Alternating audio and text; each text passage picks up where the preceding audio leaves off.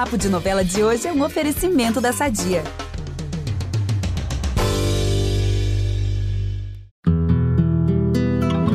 Gente, eu acho que vai ser noite de lua cheia no Pantanal. Porque a próxima geração pantaneira irá chegar em peso.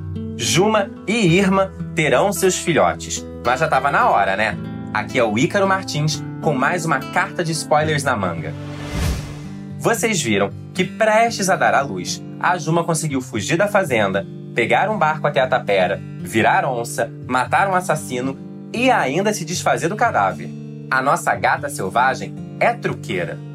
O Jove vai chegar na tapera quando a amada voltar a sentir as contrações. Mas vocês acreditam que até no momento como esse o casal vai conseguir discutir? A Juma vai até relembrar os velhos tempos e vai apontar uma arma pro amado. Isso, e vai botar ele para correr de lá. Até a hora que o parto começar para valer. E ah, com direito à transmissão especial, já que a Irma vai ver tudo por meio de uma visão. Parece que foi em outra vida, em outra novela, em outro Pantanal, mas não. Lá no comecinho, não sei se vocês lembram, a Maria Marruá deu à luz a Juma na canoa, à beira do rio. E a história vai se repetir, porque a filha dela, a Juma, vai dar à luz também a Maria no mesmo lugar quase. E eu já adianto que não será um parto fácil.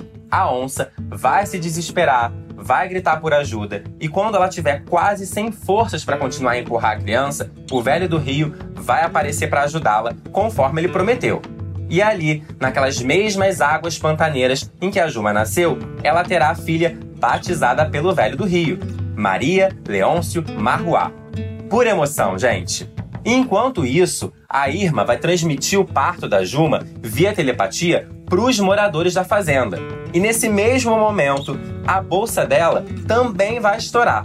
Mas ela logo vai ser objetiva. O filho não vai nascer sem a presença do Trindade.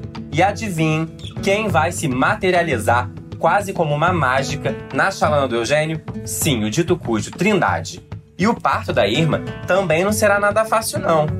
Conforme ela tinha previsto na visão, o filho não irá nascer até que o pai esteja presente. E assim, nas mãos do peão violeiro que tem o diabo em si, vai nascer mais um bebê pantaneiro. E vai nascer sorrindo, hein?